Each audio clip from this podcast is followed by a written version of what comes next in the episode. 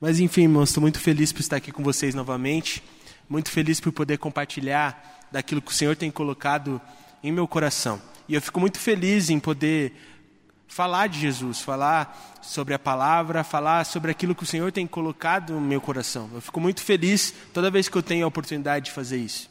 E para quem não sabe, eu estou fazendo teologia e eu faço teologia EAD lá na faculdade da nossa denominação. O que, que significa EAD? Significa de que o ensino é à distância. Ou seja, eu não tenho aula presencial. Eu simplesmente assisto às videoaulas dos professores, assisto algumas pregações, alguns ensinamentos que eles passam por vídeos de outras pessoas, aulas de outros cursos. E a única coisa que eu faço presencialmente são as provas. E essas provas elas ocorrem de três em três meses. Ou seja, quando eu faço uma prova, eu faço provas de três matérias diferentes, com a matéria do semestre inteiro.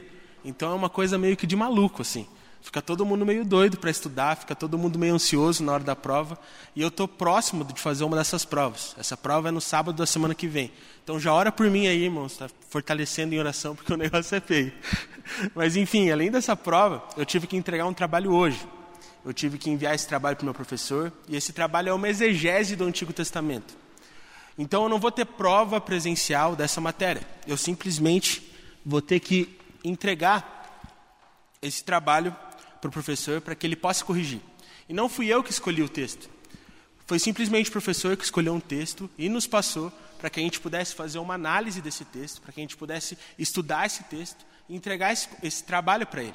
Só que esse texto mexeu muito comigo, irmãos. E hoje eu queria trazer para vocês uma reflexão em relação a essa palavra. E essa palavra está no livro de Isaías.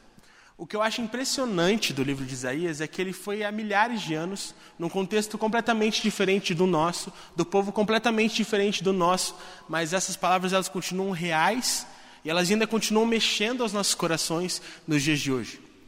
Sabe, irmãos, viver na sociedade na qual nós vivemos hoje, viver no mundo no qual nós vivemos hoje, não está sendo fácil. Muito pelo contrário, está sendo muito difícil. Parece que está cada vez mais complicado, parece que o crime ficou cada vez mais natural, parece que as coisas acontecem, coisas violentas acontecem, coisas horríveis acontecem e a gente simplesmente se acostumou, porque virou normal. É simples. A gente liga naqueles jornais do meio-dia, a gente só vê tragédia. E a tragédia atrás de tragédia, e parece que a cada dia as notícias vão ficando cada vez piores. As mortes são cada vez mais trágicas, os índices são cada vez maiores. Mas não é só em relação à violência. Nós também percebemos pessoas morrendo nas filas dos hospitais. Nós também precisa, nós percebemos que muitas pessoas têm fome, passam frio no inverno, não têm onde dormir. Nós percebemos que a nossa sociedade ela está cada vez mais difícil de viver e mais difícil de encarar, porque as dificuldades são tremendas, as batalhas são inúmeras e parece que cada vez mais a tendência é piorar e piorar e piorar eu assisti um documentário que mexeu um pouco comigo. E esse documentário é, ele fala um pouco sobre a consequência da corrupção. Muitas pessoas pensam que o crime de ser um corrupto é simplesmente o fato de você roubar uma continha de dinheiro que era destinada ao povo. E a corrupção ela realmente consiste nisso. Mas a verdade, irmãos, é que a corrupção ela mata. Esse documentário, na verdade, era uma série de reportagens. Ele mostrou a vida sobre uma, a vida de uma comunidade lá no Nordeste, lá no interior do Nordeste. E conta das dificuldades que esse povo enfrentava. Sabe por quê? Porque quando eles precisavam de medicamento, era para o medicamento estar no postinho de saúde. Mas acontece que alguém desviou o dinheiro do postinho de saúde. Era para ter um médico na cidade deles. Mas acontece que não tem orçamento. Porque, de alguma maneira mágica, existe um médico no papel, mas esse médico nunca foi trabalhar. Existem crianças que não têm a merenda. Talvez você fale, ah, mas a merenda não é essencial para uma escola, o que é importante é um professor. Mas sabe o que acontece, irmãos? Muitas famílias dependem dessa merenda para sustentar. Se não fosse a merenda, o filho não ia ter o que comer em casa. Então é, é, é muito estranho a gente perceber que, pelo egoísmo de alguns, que pela falta de ética de caráter de alguns, muitas pessoas sofrem as consequências desses atos errados que muitas pessoas cometem. E sabe o que acontece? Nós normalmente olhamos para esses escândalos de corrupção, nós normalmente olhamos para as pessoas passando fome na rua, nós olhamos para os crimes cada vez mais absurdos e o que a gente faz é logo apontar ou procurar um culpado. A gente fala de quem que é a culpa e normalmente a gente vai lá e aponta o dedo. A gente costuma também a olhar para esses problemas e achar que eles se tornam naturais, porque na verdade eles acabam sendo naturais. E muitas vezes a gente passa por uma pessoa que está passando fome, por uma pessoa que está em condições super precárias e simplesmente parece que aquilo se tornou normal. Onde eu pego o ônibus aqui no centro, é sempre a mesma cena. Estão sempre as mesmas pessoas ali. E tem vezes, irmãos, que pela correria do dia a dia, eu nem olho para aquelas pessoas. Se tornou natural, normal. Então, se tornou natural. Nós ficamos procurando simplesmente um culpado. E esquecemos que, na verdade, nós somos culpados também. Nós vivemos a consequência hoje das nossas atitudes e ações dos últimos 10, 20 anos. É por isso que, através das palavras do profeta Isaías, nós devemos mudar as nossas atitudes hoje, para que no futuro a gente não sofra as mesmas consequências que sofremos hoje como sociedade. Amém? Então, se vocês puderem e quiserem, abram comigo em Isaías 5.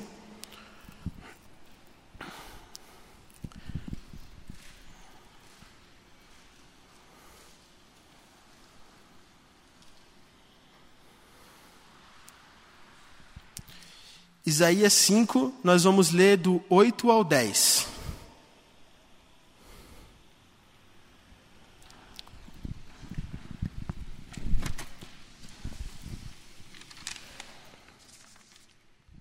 A palavra diz assim: Ai de vocês que adquirem casas e mais casas, propriedades e mais propriedades, até não haver mais lugar para ninguém e vocês se tornarem os senhores absolutos da terra.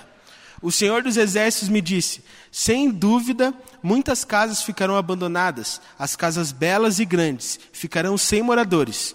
Uma vinha de dez alqueires só produzirá um pote de vinho, um barril de semente, só dará uma arroba de trigo. Irmãos, é muito interessante a gente analisar que essas palavras que foram proferidas por Isaías foram proferidas no momento, em um momento em que o governo de Jotão se encaminhava para o final, já é, sobre o povo de Judá.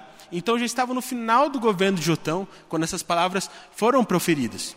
E por que, que o governo de Jotão, de Jotão é tão famoso ou característico? Porque o governo de Jotão ele foi um período onde houve uma pequena prosperidade no povo. Então foram realizadas muitas construções e foram realizadas muitas guerras. Só que acontece que no final do governo de Jotão as coisas já não estavam tão bem e as situações já não eram mais tão prósperas. Então a miséria começou a ficar comum no povo de Israel, a iniquidade começou a ficar comum no povo de Israel e tudo parecia ir a ladeira abaixo. E é aí que Deus levanta Isaías como um profeta para aquele povo. Mas sabe o que acontecia, irmãos? No período de prosperidade do povo, não era o povo como um todo que desfrutava dessa prosperidade. Muito pelo contrário. Era uma parcela muito pequena da população que desfrutava de uma boa vida. Então o que acontecia? Pessoas que tinham poder financeiro e político acabavam explorando pessoas mais simples e humildes para obterem cada vez mais conforto, cada vez mais riquezas e cada vez mais prosperidade para elas mesmas. Mas no geral, quando o povo se olhava um para o outro, eles não tinham nada. Mas quando olhavam para uma mínima parcela da sociedade, eles podiam perceber o quanto eles eram prósperos. Tá, mas o que você está querendo dizer com isso, Juninho? Não estou entendendo.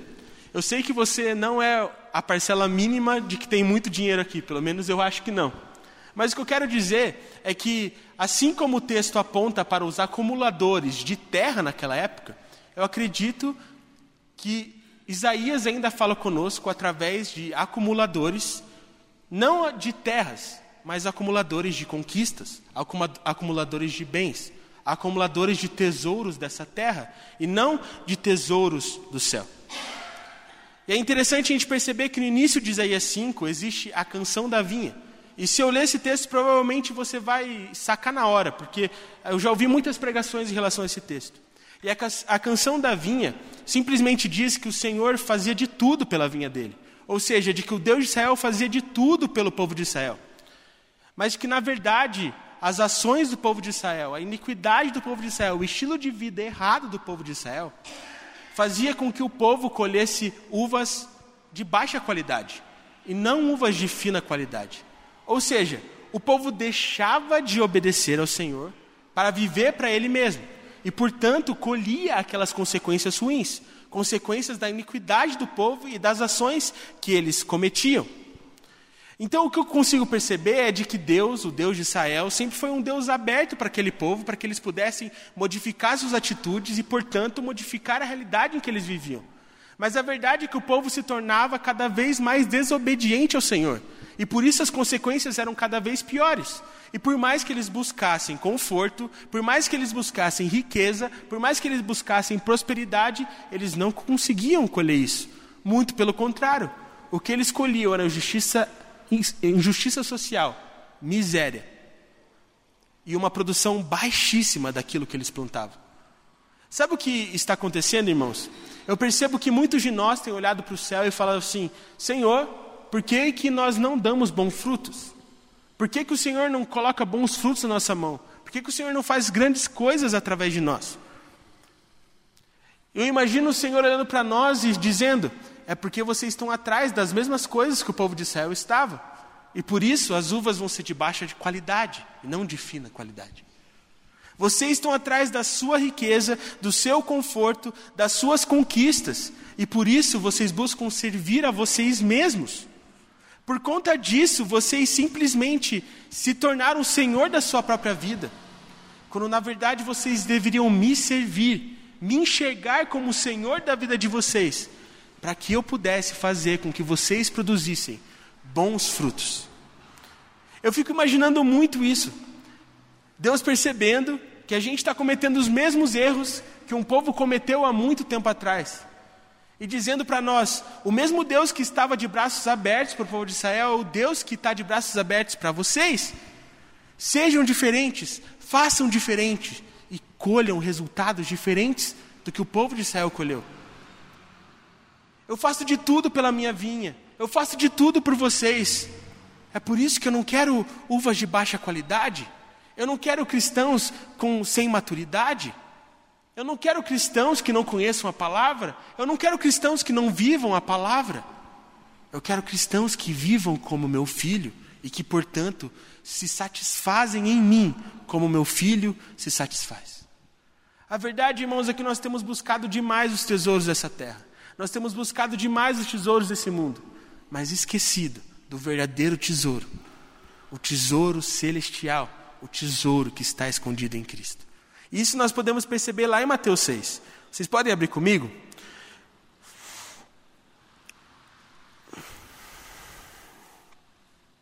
Mateus 6, nós vamos ler do 19 ao 21.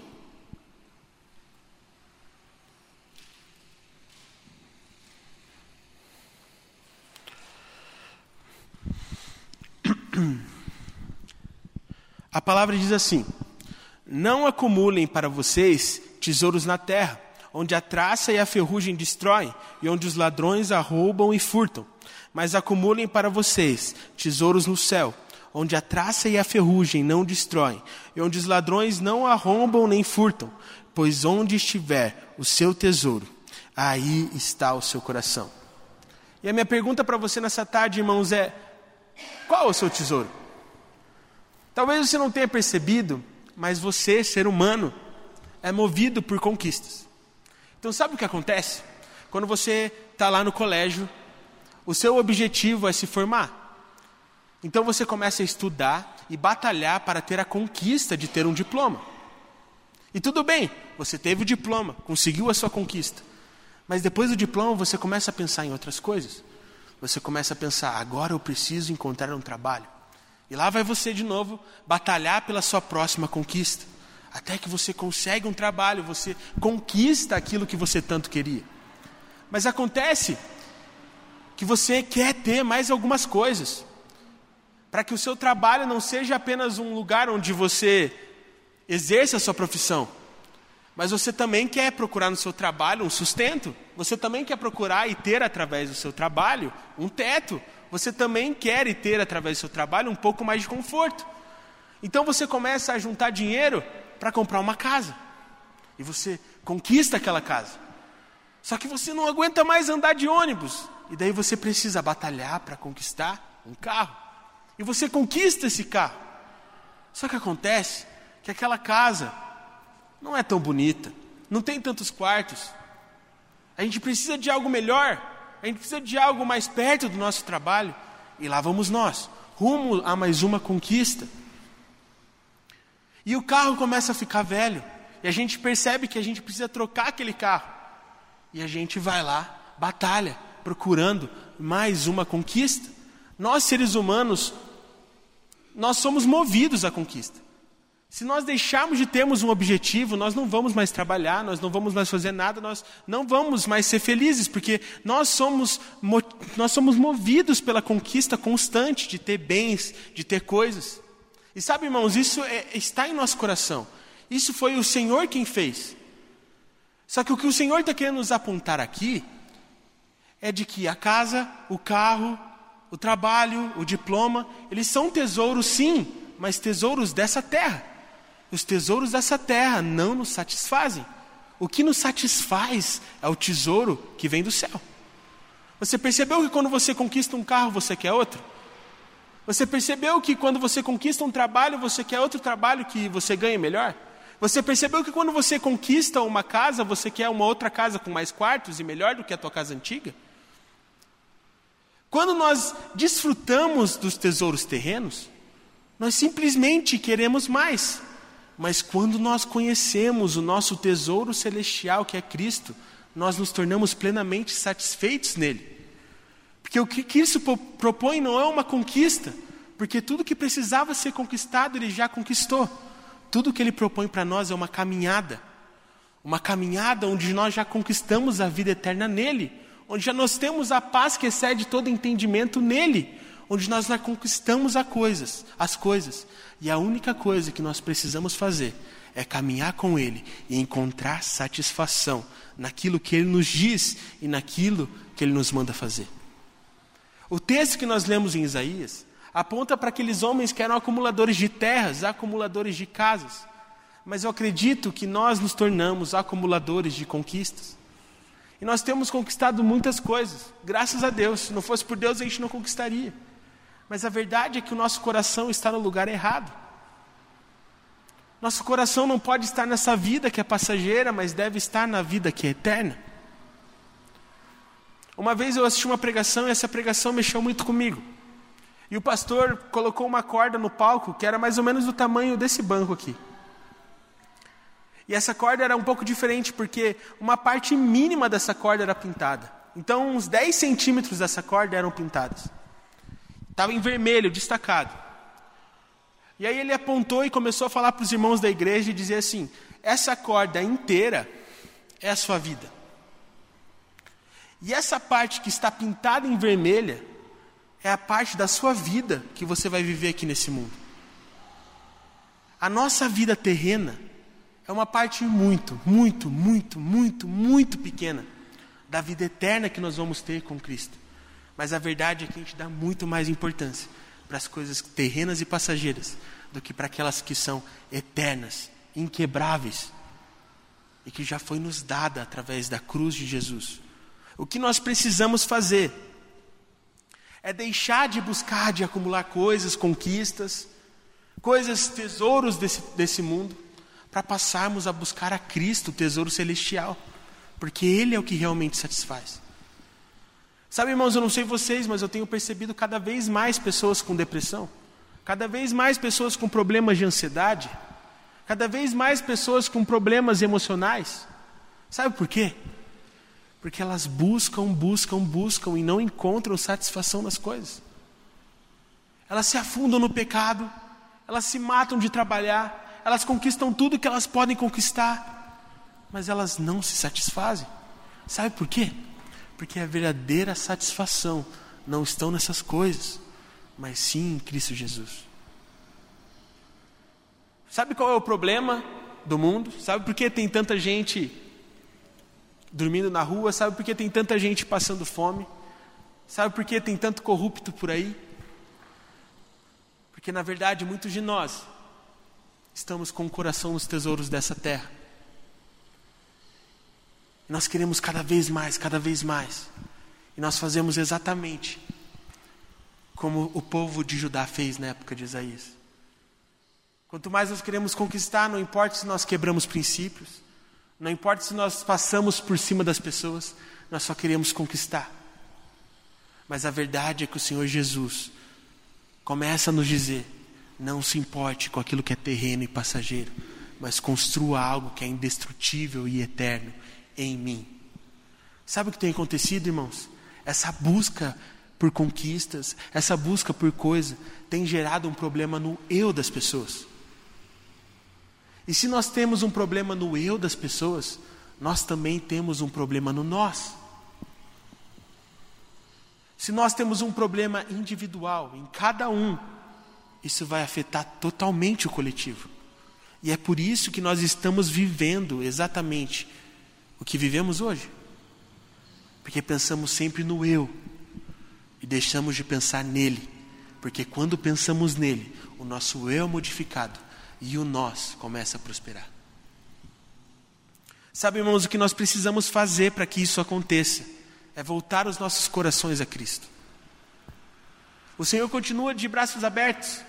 Tudo que Ele quer é que o nosso coração deixe de desejar as coisas simplesmente desse mundo para que a gente possa buscar Ele e ter fome dEle, para que o nosso desejo por Ele seja maior do que qualquer outra coisa. E sabe o que acontece quando nós encontramos isso, quando nós fazemos isso? Nós somos plenamente satisfeitos na caminhada que temos em Cristo, assim como Paulo era.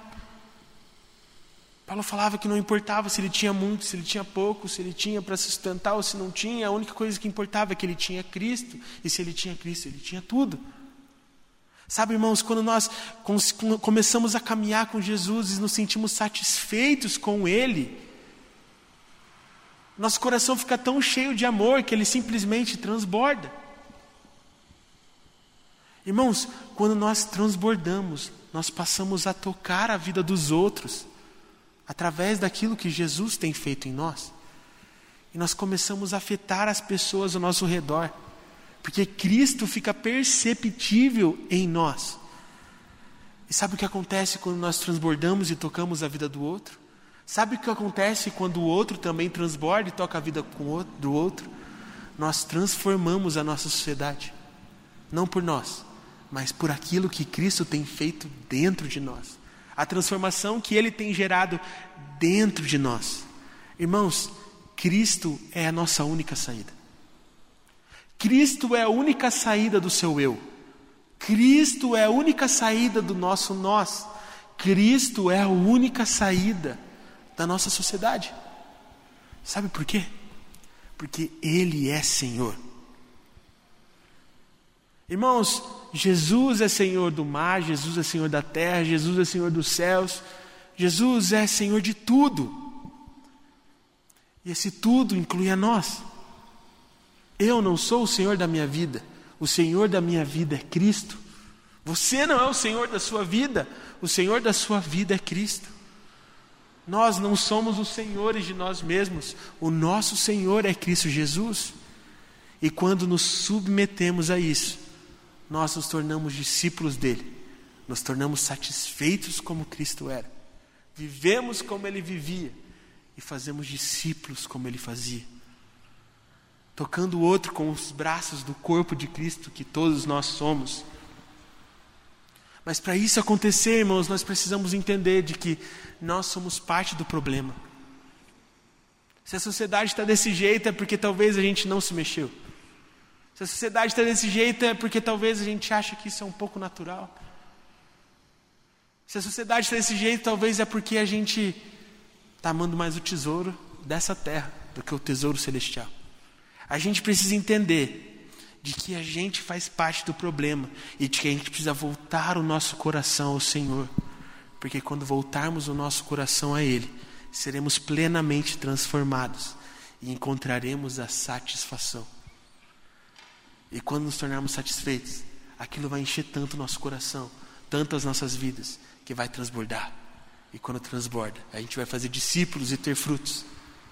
Não os frutos que a gente imagina, Talvez não os frutos que a gente queira, mas os frutos que o Senhor faz através de nós, transformando uma sociedade, transformando pessoas, trazendo elas a Cristo e mostrando que a verdadeira satisfação não estão nas coisas, mas no Senhor. Sabe, irmãos, eu acredito que essa é a mensagem que o Senhor quer tocar nos nossos corações nesses últimos dias.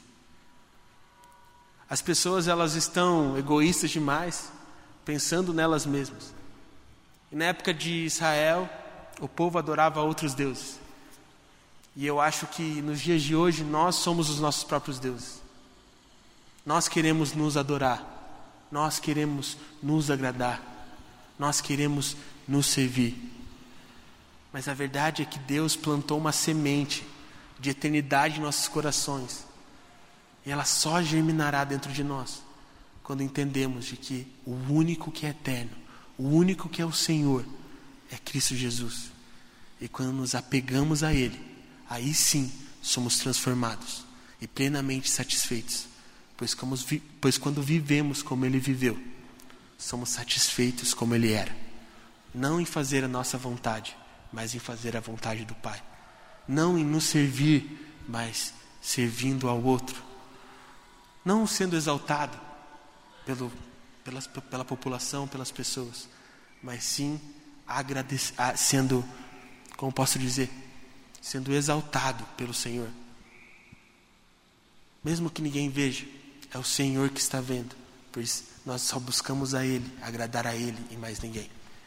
Pois nós não temos temor dos homens, nós só temos temor do Senhor. Sabe, irmãos, que essa palavra fique no seu coração. E que você não se contente em viver uma vida morna com Jesus, mas que você entregue o seu tudo para Ele, entendendo de que Ele é o Senhor de tudo. E que você possa ser totalmente cheio do amor de Deus, a ponto de transbordar, para que as pessoas ao seu redor possam ver Jesus através da sua vida. Amém? Vou fazer uma oração para encerrar. Senhor Deus Pai, muito obrigado por tudo que o Senhor tem feito, Pai. Muito obrigado por ser esse Deus de amor, esse Deus de bondade, esse Deus de justiça, sabe, Pai? E nós te agradecemos por tudo que o Senhor tem feito por nós, Senhor. Mas hoje nós te pedimos, Jesus, para que você possa fazer algo diferente no nosso coração. Sabe, Pai, para que você possa encher o nosso coração de tal forma, Pai, que nada que é nosso sobre, que tudo que é teu cresça, mas tudo que é nosso diminua a ponto de não existir. Sabe, Senhor, nós não queremos ser bem-sucedidos segundo os olhos dos homens, sabe, Pai? Nós queremos ser bem-sucedidos aos seus olhos. Nós não queremos nos agradar, nós não queremos nos servir, Pai. Nós, nós queremos te agradar e te servir, pois reconhecemos que o Senhor é o nosso Senhor. Nós não somos o Senhor da nossa vida e, portanto, nós entregamos as nossas vidas nas Suas mãos essa tarde, Pai. Que o Senhor possa estar nos aconselhando, Pai. Que o Senhor possa estar nos acompanhando, Pai. E que a gente possa encontrar satisfação no Senhor. Que o nosso coração, Pai, não esteja nos tesouros dessa terra, mas que o nosso coração esteja em Ti, Pai. Para que a gente possa desfrutar exatamente aquilo que o Senhor Jesus desfrutou. É isso que nós te pedimos, Pai. Faz algo diferente em nosso coração. Nos transforma de maneira real, Pai e que as pessoas possam enxergar em nós a mesma coisa que elas enxergavam em Jesus. E que nós possamos, Pai, transformar nossa sociedade através da maneira como que vivemos. É isso que nós te pedimos. Em nome do Senhor Jesus. Amém. Deus abençoe a vida de vocês, irmãos. Boa semana. Hum.